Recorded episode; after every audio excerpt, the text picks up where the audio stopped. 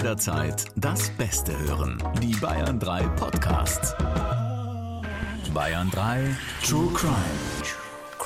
Erschütternde Verbrechen. Schön, dass ihr dabei seid bei Folge Nummer zwei unserer Staffel Erschütternde Verbrechen. Alex, äh, bevor wir zu unserem Fall heute kommen, lass uns mal noch kurz über was anderes sprechen, weil da nach der ersten Folge viele Fragen von euch reingekommen sind. Es geht um den spektakulären Prozess, der momentan Schlagzeilen macht und bei dem du als Strafverteidiger dabei bist. Der Prozess um den Dreifachmord von Starnberg.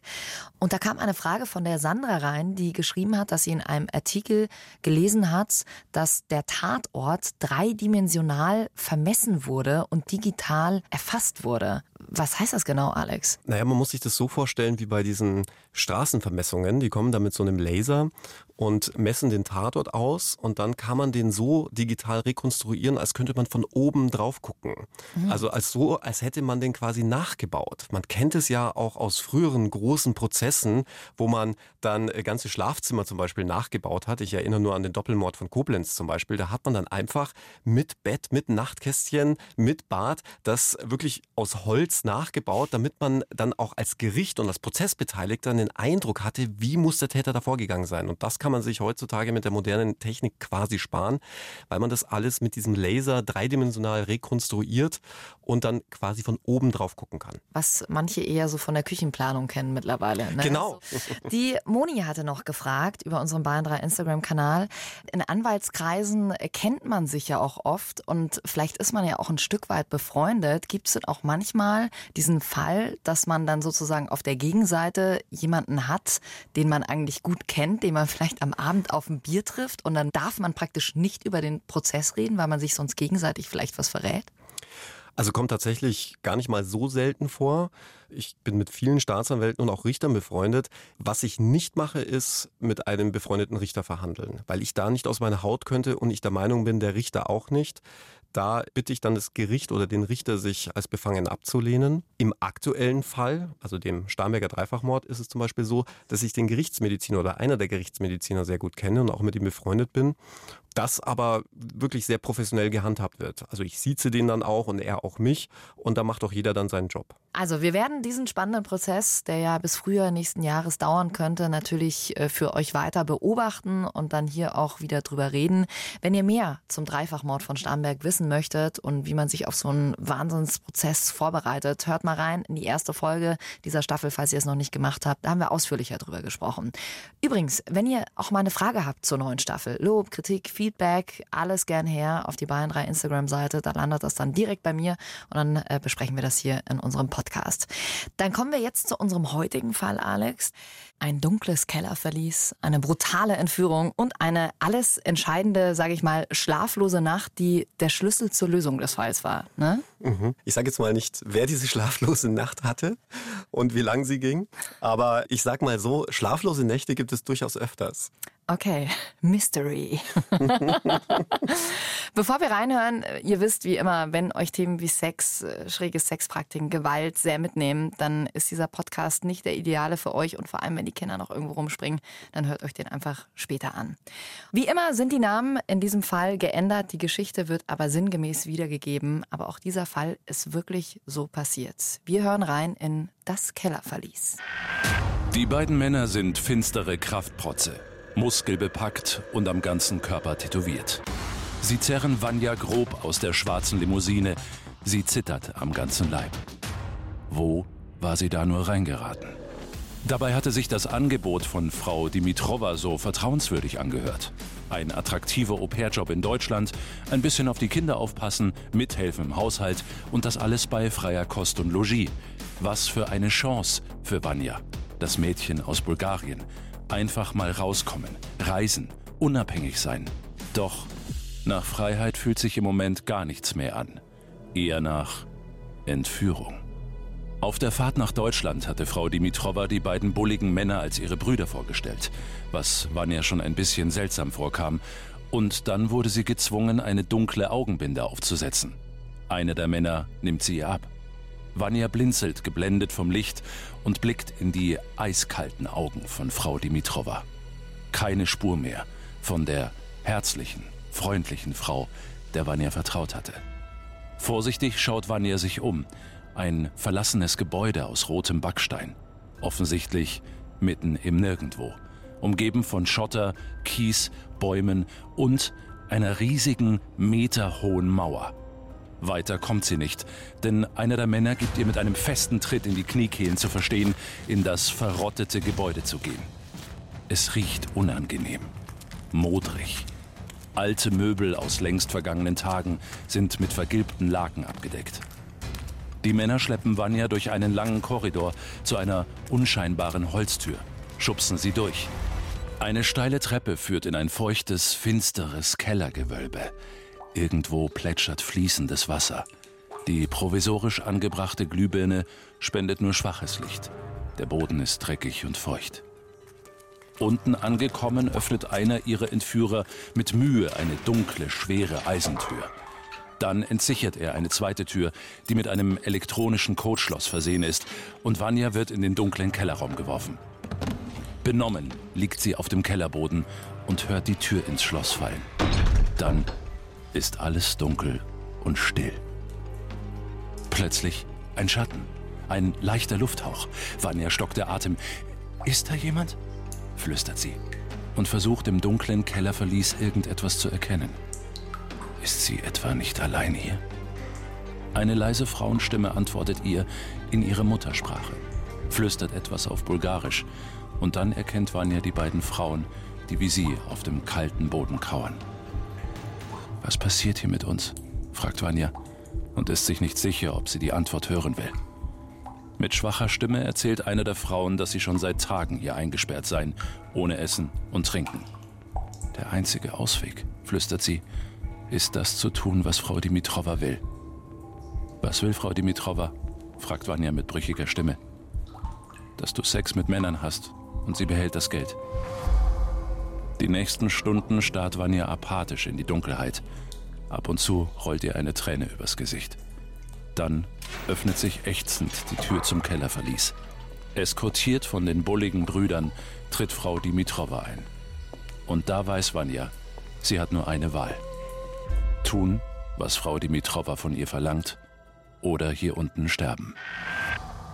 Oh, ich kriege da ja immer sofort Gänsehaut, wenn ich sowas wie Zwangsprostitution nur höre. Finde ich eine ganz furchtbare Vorstellung. Da denkst du irgendwie, du steigst in ein Auto, äh, fährst ein paar Kilometer und hast dann letzten Endes einen tollen Job und verbringst irgendwie eine gute Zeit in einem anderen Land und dann landest du irgendwann in so einem Keller verliest. Ich glaube, das ist echt der Punkt, wo ganz viele Eltern auch sagen, davor haben sie immer Angst, dass sowas mal passiert, ja. Wenn du irgendwie abends aus dem Club rausgehst und äh, in ein Taxi steigst. Mein Papa hat damals immer gesagt, bitte schreib mir, welches Kennzeichen das ist oder ich hole dich ab oder melde dich auf jeden Fall, dass wir wissen, wo du irgendwie bist. Und diese Situation, dass keiner weiß, wo du eigentlich in dem Moment bist, ist ja furchtbar.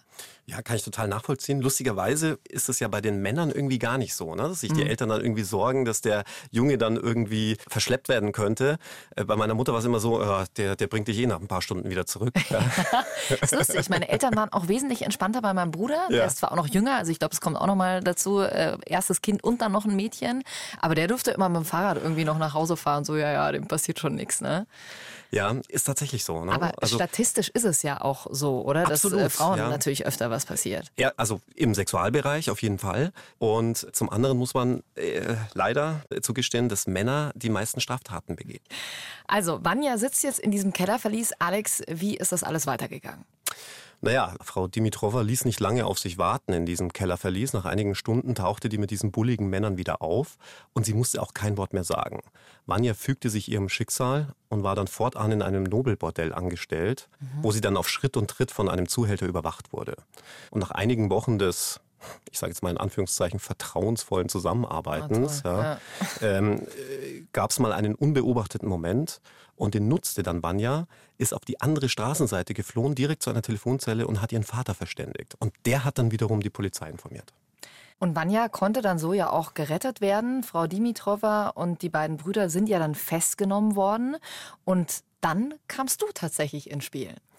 Ja, ich wurde äh, damals von der leitenden Staatsanwältin äh, darüber informiert, dass es eben zu diesem Zwischenfall gekommen ist. Also jetzt nicht so, dass ich mich dann irgendwie, wenn ich in der Zeitung lese, oh, Menschenhändlerring zerschlagen, mich dann irgendwie als Anwalt freiwillig melde. Hier, sondern, hier, hier, hier, ich will.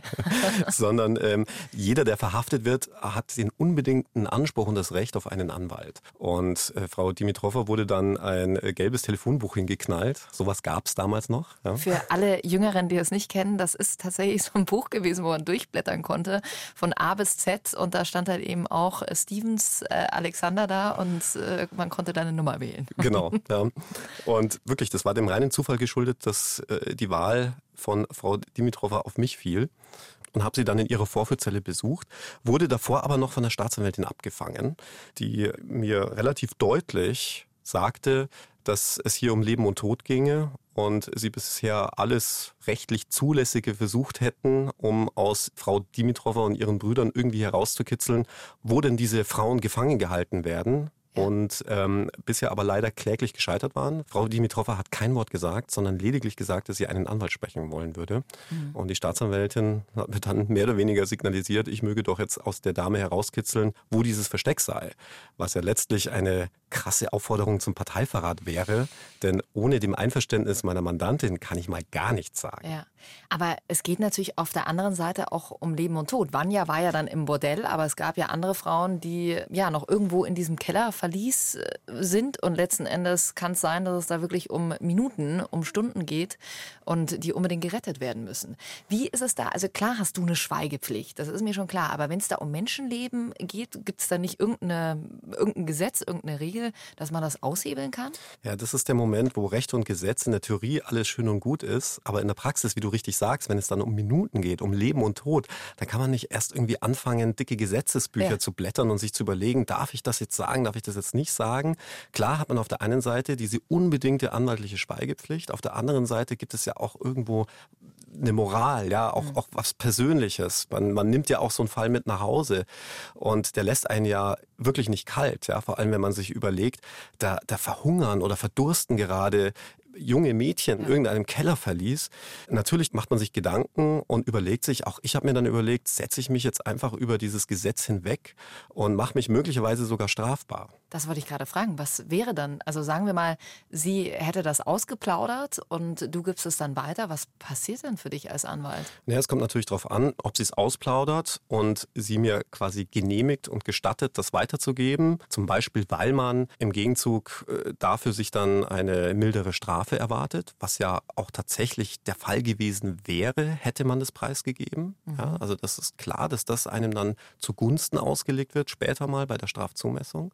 Oder ob sie sagt, nee, das bleibt ja alles unter uns, weil dann darf ich es nicht und dann würde mich tatsächlich eine Strafe erwarten. Man könnte natürlich überlegen, ist das hier ein rechtfertigender Notstand? Schließlich geht es um Leben und Tod, dass ich mich quasi über ein Gesetz hinwegsetzen darf. Mhm. Aber ähm, das ist halt alles sehr theoretisch. Ja, ja und hat es dir dann verraten? Nein, also ich hatte ihr nochmal sehr deutlich aufgezeigt, welche Möglichkeiten es gäbe. Habe ich auch gesagt, wenn man jetzt diese Frauen retten könnte, ja, dann würde sich das extrem auch auf die Strafbarkeit auswirken. Das ist ja dann auch ein ganz anderer Straftatbestand. Mhm. Ja, dann bist du nicht mehr wegen Mordes dran, sondern allenfalls vielleicht wegen versuchten Mordes. Und dann kann man ja auch noch zurücktreten von so einer Tat. Dann ist es überhaupt gar kein Mord mehr. Äh, ich hatte ihr aufgezeigt, selbst wenn jetzt diese Mädchen auch schon verstorben sein sollten, dann würden selbst diese Rettungsbemühungen ihr sicherlich auch noch zumindest positiv angerechnet werden. Also ich habe wirklich alles probiert. Aber sie ist wirklich still geblieben und hat gesagt, sie hat mit dieser Sache nichts zu tun. Was hat sie denn für einen Eindruck auf dich gemacht? Also man hat ja immer schon so eine Intuition. Ich weiß, sie kann einen auch manchmal täuschen, aber man hat doch immer so ein, so ein Gefühl. Das fand ich bei der Frau ganz schwierig, denn äh, sie hatte einen sehr herrischen Gesichtsausdruck, kräftiger Händedruck, ähm, eher ungepflegte Erscheinung und eine sehr dominant klingende Stimme, sodass das alles irgendwie gepasst hat. Aber das alles ließ sie so kalt, dass ich mir gedacht habe, so kaltblütig kann doch niemand sein. Hm. Das ist echt eine schlimme Situation, weil du kannst als Strafverteidiger letzten Endes nichts machen und auch die Polizei kann ja auch bei einem Verhör nichts machen, ne? Nee, da muss man sehr, sehr vorsichtig sein. Ja, man hat ja sehr düstere Erfahrungen ähm, aus längst vergangenen Jahrhunderten gemacht. Ich denke nur an die Inquisitionsprozesse, mhm. ja, wo ja Hexen letztlich als Hexen verbrannt wurden, weil sie gestanden haben, Hexen zu sein, weil sie gefoltert wurden. Ja, furchtbar. Also furchtbar. Und daraus hat man natürlich gelernt, also Folter und auch das Drohen mit Gewalt ist natürlich verboten. Man kennt es ja noch aus dem Jakob vom Metzler Fall, dem Bankierssohn, der damals entführt worden war und bei dem die Polizei zwar wusste, sie haben den Täter, aber aber der Täter gibt das Versteck nicht preis und die Polizei ist fest davon ausgegangen, dass Jakob noch lebt. Und da hat man dem Täter eben auch, ja, ich sag mal, eine sehr harte Gangart angedroht.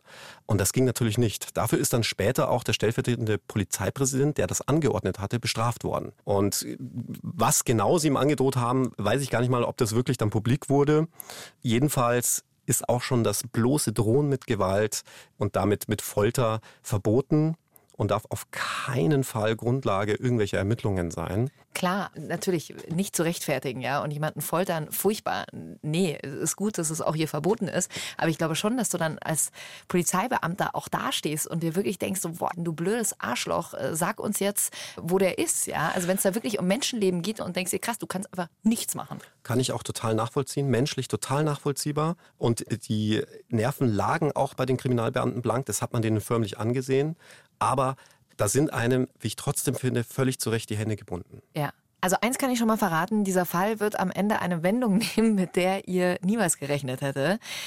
Ähm, Jetzt hat man aus Frau Dimitrova nichts rausbekommen. Jetzt ist ja eigentlich die letzte Hoffnung Vanya gewesen, oder? Dass sie sich noch an irgendwas erinnern kann und irgendwas rekonstruieren kann, oder? Genau, Vanya war mittlerweile schon ins Zeugenschutzprogramm aufgenommen worden. Keiner außer der Staatsanwältin und ein paar Polizisten wusste, wo sie überhaupt untergebracht worden war. Und nachdem sämtliche Ermittlungen bislang ergebnislos verlaufen waren, also die haben da mit dem SEK wirklich ein rotes Backsteingebäude nach dem anderen gestürmt. Ja, ihnen blieb gar nichts mehr anderes übrig. Alles, was auch nur ansatzweise irgendwie dazu passte und irgendwie mit Kellern bestückt war und irgendwie nah am Wasser gebaut, weil das alles Vanya irgendwie beschrieben hatte, wurde da einfach auf Biegen und Brechen durchsucht. Ja, kann ich auch nachvollziehen. Aber alles bisher ergebnislos. Und äh, letzte Hoffnung war, das Mädchen einfach nochmal zu vernehmen und nochmal auf irgendwelche Details zu achten. Vielleicht war ja irgendwo etwas dabei, das den Durchbruch erhoffen lassen würde.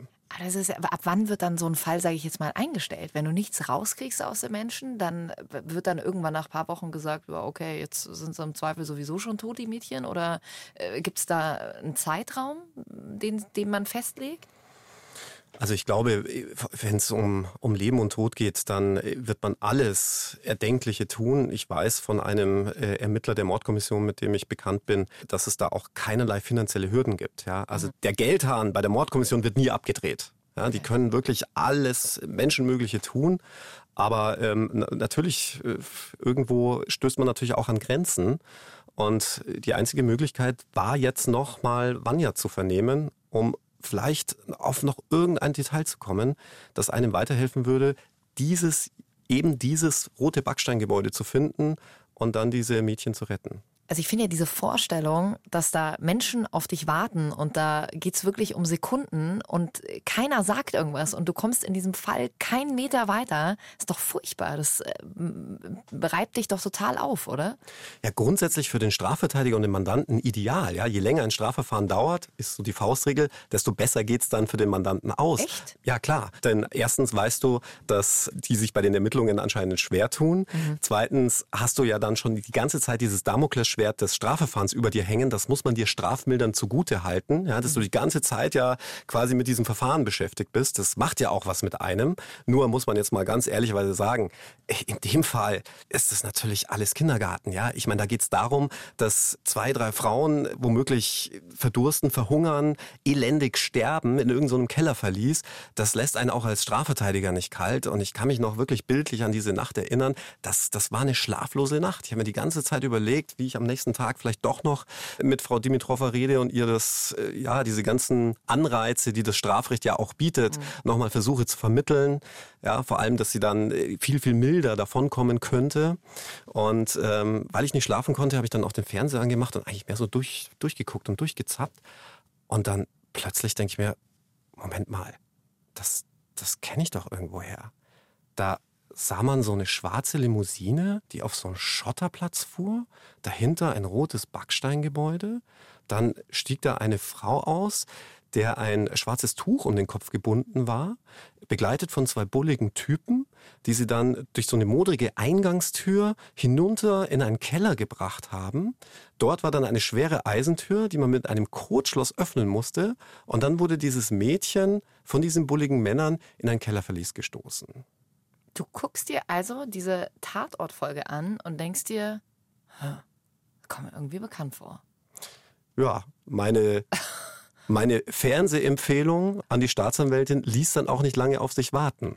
Ja, du bist dann am nächsten Morgen zur Staatsanwältin und äh, zur Polizei und hast gesagt, so, lass mal äh, Movie Night machen. Hier, ich habe ein paar Chips mitgebracht. Oder wie lief das damals ab? Ja, so ungefähr. Ja, also ich konnte mir natürlich eine gewisse Suffisanz, sage ich mal, natürlich nicht verkneifen. Und relativ schnell wurde dann auch klar, das sind ein paar Übereinstimmungen zu viel mit dem aktuellen Fall. Und natürlich wurde Vanya dann auch sofort herzitiert und vernommen. Und ja, unter dem Eindruck dieser belastenden Umstände ist sie dann noch eingeknickt und hat dann weinend zugegeben, alles nur erfunden zu haben. Das Ganze tatsächlich vor einigen Tagen im Tatort gesehen zu haben. Und auf die Frage hin, warum sie denn das alles gemacht hätte, sagte sie, und das fand ich dann auch nochmal krass, dass der eigene Vater, der schon Jahre zuvor nach Deutschland ausgewandert war und zu dem sie gar keinen Kontakt mehr hatte, als Kunde just in dem Bordell, in dem sie freiwillig übrigens anschaffen ging, plötzlich auftauchte und sie ganz schnell eine Ausrede dafür brauchte, dass seine eigene Tochter jetzt hier als Prostituierte arbeitet. Also wir halten jetzt nochmal für euch fest, diese ganze krasse Geschichte von Entführung, Kellerverlies, Zwang zur Prostitution, Menschenhändlerring, das hat sich Vanya einfach nur ausgedacht, weil der Vater blöderweise genau in das Bordell reingekommen ist, wo sie gearbeitet hat. Ganz genau. Unfassbar. Und Frau Dimitrova hatte Vanya tatsächlich ganz freiwillig mitgenommen gehabt aus Bulgarien nach Deutschland. Aber hat, hat sie dir das nicht wenigstens erzählt damals, Frau Dimitrova, dass sie gesagt hat, nee, die ist freiwillig mitgekommen? Oder hat die dir gar nichts erzählt? Nee, sie hatte genau das, hatte sie ja erzählt, aber sie hat gesagt, mit der Sache habe sie nichts zu tun. Und Krass. da hatte sie wohl anscheinend recht. Was hast du in dem Moment gedacht? Also in, in der Nacht schon, ich meine, das ist ja erstmal, du rechnest ja nicht damit, ja. Also, also du siehst diesen Tatort und dann äh, dämmert es dir so langsam, warst du dir da schon ganz sicher, dass Vanya da einfach Quatsch erzählt hat? Ja, ich habe dir das ja schon so oft gesagt, als Strafverteidiger glaubt man nicht an Zufälle. Und das waren einfach zu viele Zufälle. Einfach wirklich minutiös dasselbe zu schildern, was in irgendeiner Tatortfolge just ein paar Tage davor, das war ja eine Wiederholung, die ich da nachts gesehen hatte, also just ein paar Tage davor ausgestrahlt worden war, das gibt's nicht. Ja? Also so keine Ahnung. Ich habe mir gedacht, naja, also ähm, vielleicht liegt die Wahrheit auch irgendwo in der Mitte, ja, und man hat das Ganze ein bisschen überdramatisiert. Auch das gibt es ja. Oder es gibt ja auch so Borderline-Geschichten, wo, wo Leute einfach aufgrund einer psychischen Erkrankung Dinge erfinden, die sie irgendwo herhaben. Auch das erlebt man immer wieder. Ja, also mir war auf jeden Fall klar, der Fall würde eine doch andere, wenn nicht sogar dramatische Wendung nehmen. Krass, ich meine, aber auch für Vanya natürlich eine furchtbare Vorstellung, dass du da im Bordell arbeitest und dann kommt dein eigener Vater da vorbei wenn man es so sehen mag, ja, also so einen kleinen, kleinen Mitleidstropfen kriegt die Vanya da noch von mir. Man darf natürlich auch nicht vergessen, es gibt viele Frauen, die der Prostitution nicht unbedingt äh, aus Jux und Dollerei nachgehen, sondern schlicht, weil sie keine andere Möglichkeit die haben. Die meisten, ehrlich gesagt. Ja. Also ich kann mir die wenigsten Frauen, die jetzt sagen, ach ja, super, finde ich total toll. Und von dem her ähm, muss man das vielleicht auch noch berücksichtigen. Andererseits äh, gibt es natürlich niemandem das Recht, jemanden dermaßen auf gut Deutsch in die Scheiße zu reiten. Hast du damals, als Vanya als äh, Zeugin vernommen wurde, schon irgendwie gedacht, das ist was komisch? Weil du als Anwalt hast ja auch irgendwie ein Bauchgefühl, hast schon wahnsinnig viele Menschen gesehen. War sie einfach eine gute, sage ich jetzt mal, Lügnerin? Oder äh, warum ist das vorher eigentlich nicht aufgefallen? Weil eigentlich muss man sich mal überlegen, äh, nur durch dich, weil du in der Nacht diesen Tatort gesehen hast, wurde das letzten Endes aufgedeckt. Hat man bei ihr sonst gar nichts gemerkt? Ich denke, auch der Zuhörer wird jetzt vielleicht auch verstehen, warum es so wichtig ist, dass wirklich alle Prozessbeteiligten auch so eine Zeugenvernahme mitbekommen, ja, weil oftmals ja auch Vorwürfe im Raum stehen. Ja, jetzt muss man bei der Polizei aussagen. Jetzt hat die doch schon bei der Polizei ausgesagt. Wieso kommt jetzt der Verteidiger und stellt jetzt auch nochmal Fragen oder wieso wird jetzt nochmal vernommen, nur damit der Verteidiger auch Fragen stellen kann? Genau das ist ja der Grund, ja, dass wirklich alle Prozessbeteiligten da die Möglichkeit haben, so eine Zeugenaussage unbefangen wahrzunehmen und auch an ihr mitzuwirken. Und äh, man muss ja sagen, in dem Fall war ja Vanya schon vernommen worden von der Polizei. Das heißt, ich habe ja nur lesen können. Und wenn man dann nochmal so einen persönlichen Eindruck hat und vor allem, wenn man dann selber Rückfragen stellen kann, dann kann es auch alles eine ganz andere Wendung nehmen. Ich erlebe das immer wieder bei Zeugenaussagen. Ja, dass dann trotz einer schriftlichen Aussage, die es schon gibt, im Gericht und vor Gericht dann ganz was anderes rauskommt. Ja, und der Zeuge auch ganz was anderes erzählt. Und deswegen hatte ich ja gar keinen persönlichen Eindruck von Vanya. Ja, ich hatte ja nur das, was in der Akte stand. Und das las sich tatsächlich sehr plausibel. Also Chapeau an den Tatortredakteur. ja. ja. Ähm, kam denn der Polizei irgendwas komisch vor? Also hast du im Nachhinein mit ihnen gesprochen? Nein, ich habe mit der Polizei im Nachhinein nicht gesprochen. Ähm, ich denke, der Polizei kann man auch überhaupt gar keinen Vorwurf machen, denn äh, die Umstände haben ja auch gepasst. Sie wird ja da unmittelbar vor dem Bordell aufgegriffen. In diesem Metier ist es nicht unüblich, dass äh, Frauen zur Prostitution gezwungen werden, muss man halt auch ehrlicherweise sagen. Also da passte schon auch eins und eins zusammen. Wenn ich mir das alles so anhöre, was du erzählst, ist doch super schwer, irgendwie auf sein Gefühl zu hören, oder? Weil du hattest ja auch das Gefühl, oh nein, die armen Frauen da im Keller und ich muss meine äh, Mandantin dazu bringen, dass sie auspackt. Ist es nicht gerade bei solchen Fällen auch immer wieder irgendwie schlimm zu sehen, dass du dich eigentlich auf gar nichts verlassen kannst?